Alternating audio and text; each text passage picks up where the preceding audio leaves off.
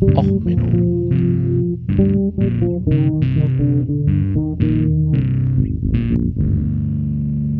Der inkompetente Podcast über Dinge aus Militär, Technik und Computer, die so richtig in die Hose gingen.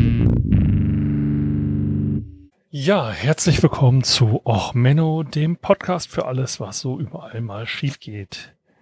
Ja, heute mit der Folge Die Flut. Hm. Ja, letzte Woche habe ich auch erstmal gar keine Folge veröffentlicht. Jetzt müssen wir mal über den, äh, naja, das Offensichtliche reden. Äh, die meisten aktuell werden es mitgekriegt haben. In Deutschland gab es eine große Flut. Wenn ihr das in der Vergangenheit, äh, in der Vergangenheit, in der Zukunft hört, äh, ja, ich rede über die große Flut, die jetzt im Juli 2002, äh, 2021, oh Gott, wie Zeit vergeht, ähm, über Deutschland reingerauscht ist. Ähm, ja, ein bisschen Hausmeister. Also mir fällt es jetzt auch gerade echt schwer, lustig sich drüber über eine Voll, äh, über ein Unglück oder irgendwas lockerflockig zu reden. Ähm, ja, deswegen mache ich es auch nicht. Ähm, wir reden heute mal über den Stand der Bevölkerungs, ähm, des Bevölkerungsschutzes äh, in Deutschland. Ähm, also klar, so äh, im Zweiten Weltkrieg und so. Also erstmal, äh, ja, äh, Lied für heute, Joachim äh, Witt mit Peter Heppner zusammen, Die Flut aus 1998. Ähm, Song hängt mir immer in den Ohren, weil ich 95 bei uns äh, zu Hause das Hochwasser mitgemacht habe, damals noch in der DLRG-Ortsgruppe des abgesoffenen Ortes. Ähm, und ich auch erlebt habe, wie die Firma meines Vaters abgesoffen ist und so. Und ich habe dann auch 2002 in der Grundausbildung ähm, das Hochwasser nicht mitgemacht. Ähm, ich war einer der wenigen, der nicht hingeschickt wurde. Ähm, weil meine Ä die Ärztin damals aufgeschrieben hat, ich habe Stiefel Schuhgröße 49 gekriegt von der Bundeswehr, ich habe Schuhgröße 53. Und dann haben sie aufgeschrieben, ja, ähm, marschbefreit, weil bessere Stiefel wären gut. War aber komplett durchgeimpft, wie gesagt, die Allergie-Rettungsschwimmer, bla bla bla. Ähm, da bin ich dann halt in der Kaserne geblieben und man hat lieber da ein paar der ähm, ausländischen Austausch-Offiziersanwärter mitgenommen, die nicht geimpft waren, äh, teilweise nicht schwimmen konnten, weil die sich in der Presse besser gemacht haben. Ähm, ich saß dann also in der ähm, Kaserne, während dann andere mit der Flutkatastrophenmedaille mir vor der Nase rumgewählt haben. Ähm, wäre ich Zivilist gewesen, wäre ich mit dem DLG ausgerückt. Also ähm, ja, äh, yay, äh, Start. Ähm, Nee, also wie gesagt, Fluten, die triggern bei mir so ein bisschen was. Und es ärgert mich noch mehr, dass der Bevölkerungsschutz in Deutschland hauptsächlich privat organisiert ist. Also klar kann ich verstehen, also wie gesagt, dieser äh, der Katastrophenschutz und der ähm, quasi äh, die technische Nothilfe, der Luftschutz und so weiter, das wurde ähm, quasi natürlich gesagt, okay, wir möchten das jetzt ein bisschen zivil machen und nicht wie früher Dritten Reich und so über äh, die äh, quasi äh, Militär oder Polizei und so. Ähm, kann man verstehen mit der deutschen Geschichte. Aber, ähm, ich verlinke euch mal im Vergleich die deutsche Cybersicherheitsagentur, äh, Architektur. Also welche Agenturen und ähm, welche Player in Deutschland für die Cybersecurity zuständig sind. Also auch das Feld, wo ich arbeite. Also ich bin, maße mir nicht an, irgendwas übers THW oder so zu arbeiten. Ich bin, wie gesagt, äh, ich bin, wie gesagt, aus dem DLAG seit oh, fast 20 Jahren jetzt raus. Ähm, nicht ganz, aber ähm, durch die Bundeswehr und so. Und ich bin da jetzt nicht mehr auf dem Stand der Dinge. Also THW bin ich auch nicht. Ja, ich habe Bekannte und Freunde, die im THW sind, aber selber maße ich mir da nichts an. Ich maß mir an, ein bisschen was zu sagen über den digitalen Behördenfunk. Ähm, da habe ich irgendwie so hin und wieder ein bisschen Aktien drin gehabt. Nicht direkt, aber indirekt. Ähm, und Tetrapol und so, was das Militär verwendet, da bin ich drauf ausgebildet worden. Alles ein totaler Bullshit. Aber wie gesagt, kommen wir nochmal zurück zur Cyber Security Infrastruktur. Das Feld, in dem ich jetzt arbeite. Da braucht die Stiftung neue Verantwortung, das ist ein Think Tank für die Gesellschaft im äh, technologischen Wandel, braucht 105 Seiten, um zu erklären, wie in Deutschland die Cybersecurity geregelt ist. Die Marling dazu äh, kann man sich auf A3 ausdrucken und dann sind die Dinger immer noch klein, die Kästchen. Ähm, also äh, vor allen Dingen, weil dann halt mehrfach die, also sowas wie die Cyberware auftaucht und äh, interessante Sachen. Also man kriegt eine Krise dabei. Ähm, so, äh, allein äh, Länder, äh, Chefinformationssicherheitsbeauftragte, jedes Land ein eigenes ZERT, aber äh, nicht jedes Land, manche sind im ZERT Nord. Egal, also Computer Emergency Response Team, bla bla bla. Also keine, also wenn was schief geht in der IT-Security, ist sichergestellt, dass schnell reagiert wird. Und diese Verantwortungsdiffusion, die halt irgendwie die deutsche Stärke ist. Ja, Deutschland ist nicht das Land der Ingenieure und Dichter und Denker, sondern man ingenieurt sich mit viel dichterischem äh, Geschick ein äh, Grund, warum man selber nicht verantwortlich ist. Und das regt mich so ein bisschen auf. Äh, die Warnung zum Hochwasser war mehrere Tage vorher absehbar. Natürlich, also wenn du jetzt das deutsche Warn, äh, vom deutschen Wetterdienst die Warn-App hast, natürlich nur die bezahlte, weil der DVD und die Warn-App äh, ja verklagt wurden von einem Wetterdienstleister. Ähm, was war das für einer? Deutschwetter.de oder wer hatte geklagt? Ähm, also, weil es ja eine staatliche Aufgabe, da kann man ja nicht kostenlos Wetterdienst zustimmen. Also, ähm, ähm, ja, auf jeden Fall. Äh, ich verlinke euch das auch, könnt ihr nachlesen. Aber ist ja egal. Also, ähm, wenn man die abgehabt hätte, hätte man eine Flutwarnung kriegen können. Oder man hat die Nina-App oder andere Sachen. Ich meine, es ist in Deutschland so gut geregelt, dass auch das Warnen mittlerweile privat organisiert ist. Man sieht die Björn Steiger Stiftung, die ist gegründet worden, ähm, weil der Sohn eines Ehepaars, der Björn Steiger, namensgebend 1969 verunglückt ist äh, und nicht, also tödlich verunglückt ist leider und äh, die entsprechende Rettungssäule, äh, Rettungskette so lange gedauert hat. Und die setzen sich jetzt in Deutschland dafür ein, dass die Rettungsketten besser funktionieren. Mit, wie gesagt, Kritik und so weiter. Aber ähm, ich hatte mit denen auch mal ein Interview wegen Corona. Äh, also die haben auch zu Corona-Apps programmiert. Das hat, also wir lassen mal Corona hinten bei raus. Das ist ein anderes Thema. Aber ähm, die haben halt, das ist eine private Stiftung. Äh, Deutsche Gesellschaft zur Rettung Schiffsbrüchiger. Ja? Seenotrettung. In Amerika ist das eine Branche des Militärs. Die Coast Guard, okay, man kann darüber streiten, ob die Coast Guard zum US-Militär gehört oder nicht. Aber das ist eine staatliche Aufgabe, auch die Seenotrettung. Ja, so mit diesen äh, Helikoptern, wo die Leute rausspringen. Ja, aus äh, Helikopter Seenotrettung macht die Marine auch so ein bisschen, aber hauptsächlich macht die Gesellschaft für zur Rettung Schiffbrüchiger das. Warum? Naja, weil es in Deutschland die Kleinstaaterei und so früher historisch auch gewachsen ist, dass man lieber einen privaten Verein gemacht hat, als bis sich die Landesfürsten da mal geeinigt haben. Das klappt ja in Deutschland jetzt bis heute nicht mit den Landesfürsten. Und ähm, ja, da muss man jetzt sagen, was könnte man stattdessen machen? Ich meine, man könnte ja der, dass Leute da in einem Heim ertrunken sind, ja, behinderte Menschen, die man dort im Heim untergebracht hat, dass die eine Person, die da Nachtschicht gemacht hat, äh, die nicht retten konnte, das ist tragisch.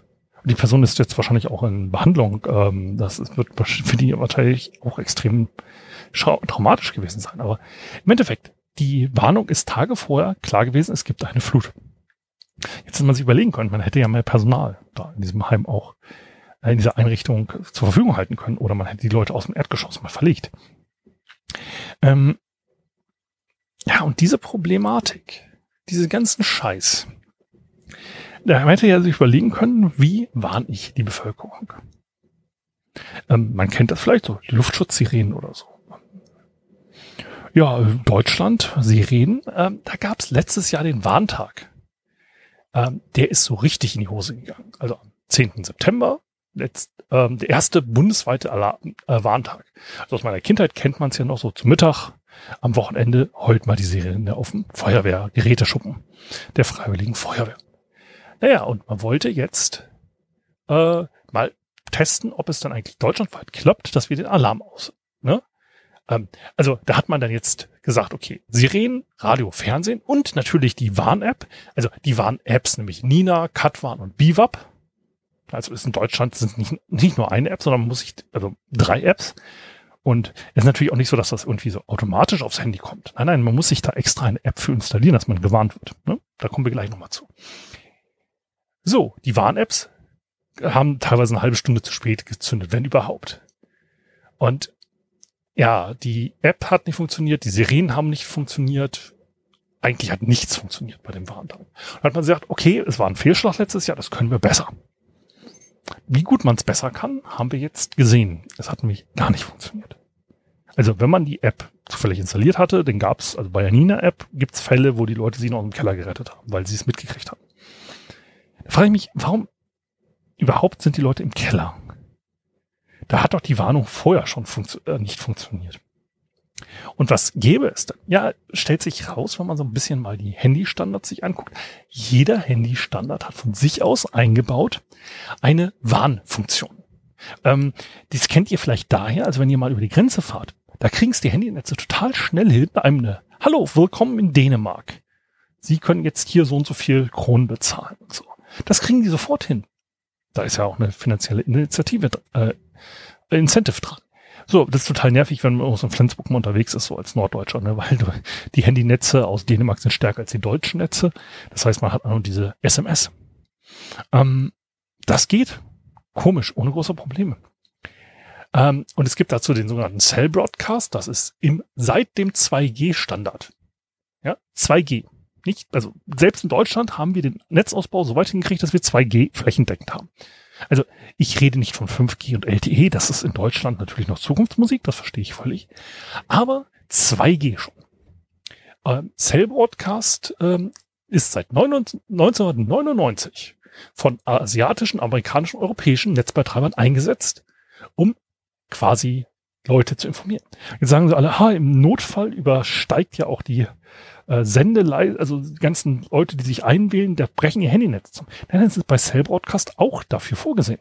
Cell Broadcast nämlich ist ein Push Dienst. Das heißt, er sendet einfach die Warnnachrichten raus auf den entsprechenden Frequenzen. Die Handys kriegen es mit und zeigen es an. Es wird dort nicht quittiert. Das heißt, sobald ein Handy angeht und stellt fest, es ist ein Netz, es muss sich noch nicht mal vernünftig in das Netz einwählen, sondern es kriegt da diese Warnnachrichten. So genauso wie auch, wenn du dich in ein Netz nicht einwählen äh, musst, kannst du 112 anrufen. Das funktioniert relativ gut. Ähm, Telekom hat übrigens einen geilen YouTube-Channel zum ihrem Wiederaufbau. Ich verlinke euch das auch mal. Ähm, Telekom-Netz.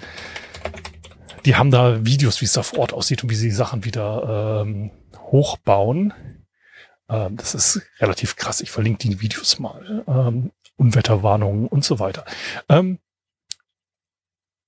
das ist hochspannend. Das geht ohne weitere größere Probleme. Komischerweise hat die zum Beispiel die Telekom in Deutschland den Cell Broadcast nach einem Testbetrieb nicht weiter betrieben. Das wurde in Deutschland nicht groß gefördert.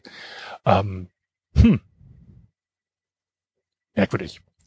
Ähm, der Vodafone Ticker, ähm, der hatte man verwendet immer, so um mal auch mal Nachrichten zu Vodafone äh, im Netz zu spammen. Der wurde 2006 eingestellt. Ja, ähm, das sind halt so die Fragen. Also man hätte mit der Technologie, die vorhanden ist, die in den Netzen an sich ausgerollt ist. Also man hätte wahrscheinlich als Vaterstaat ein bisschen was dafür bezahlen müssen, aber man hat wahrscheinlich irgendwie in einem Startup Geld gegeben, um die Nina-App zu bauen. Ähm, da hat man dann halt äh, diesen Cell-Broadcast nicht im Einsatz. Und dadurch, also dass jetzt die ganzen Sirenen nicht funktionieren, das ist jetzt das nächste. Ne? Also ähm, ja, also also, wie gesagt, äh, Nina App ist uns von Materna entwickelt worden. Das ist ein Unternehmen in Deutsch, äh, in Dortmund. Ist also auch nicht vom Staat selber ne, entwickelt worden, sondern wieder für einen ähm, weiteren Anbieter, durch ein Anbieterprogramm. Aber die Frage ist halt wirklich, liebe Regierung in Deutschland, ich weiß, Kalte Krieg ist rum. Man hat die sogenannte Friedensdividende immer genommen. Man hat die Bundeswehr kaputt gespart. Das sieht man jetzt übrigens, wenn die im Einsatz ausrücken. Ähm, da waren immer so schön, die Deutschen setzen Amphibien ein. Es tut mir leid, die deutsche Bundeswehr hat keine Amphibien mehr. Ähm, stimmt nicht ganz. Deutsche Bundeswehr verfügt über folgende Amphibien, soweit ich weiß. dass die Schneemobile der ähm, äh, Gebirgsjäger sind diese Haglers, Bufflocks, wie heißen die, keine Ahnung. Die sind Expeditionsfahrzeuge, die könnten im Normalfall schwimmen. Ich weiß nicht, ob die in der aktuellen Ausstattung noch schwimmen. Die Spähpanzer, die schwimmen konnten, sind ja zu schwer geworden und sind jetzt auch nicht mehr im Dienst. Äh, nächste Amphibie, die ich noch kenne, sind ähm, die Testquads, die man bei den Kampfschwimmern mal in Eckernförde getestet hat. Es gibt so Amphibienquads, die sich dann in Jetskis umwandeln. Davon gab es, glaube ich, mal eins. Damit haben sie ein bisschen rumgespielt. Da war nicht noch im Dienst, sind sie am Strand damit immer rumgedüst. Ich glaube, das sind die einzigen Amphibien, die Deutschland im Einsatz noch hat. Ähm, kann mich jetzt irren, dass da vielleicht noch irgendwo bei den Pionieren noch irgendwie so eine Schwimmbrücke rumsteht, die dann noch drei Räder drunter hat, weil das vierte ist kaputt. Aber das ist es an ähm, Amphibien. Sondern äh, man ist dort mit Unimox und ähm, anderen Panzern, die halt etwas höher gelegten Luftansauger haben, äh, im Wasser unterwegs. Aber Amphibien haben wir nicht mehr. Das sieht man halt, wie gut Deutschland kaputt gespart ist. Ähm, und ja gut, THW ist am Einsatz. Aber man muss sich auch fragen. THW ist im Endeffekt eine Freiwilligenveranstaltung. Die Ausrüstung wird vom Staat finanziert. Ja, es gibt Zuschüsse für den Arbeitgeber, dass man da einen freiwilligen Einsatz macht. Aber ist das ist dann genau das? Nur ein freiwilliger Einsatz. Es gibt dort, soweit ich weiß, kein Geld. Es ist für den Staat natürlich günstig, so auf die Großzügigkeit der Helfer zu planen.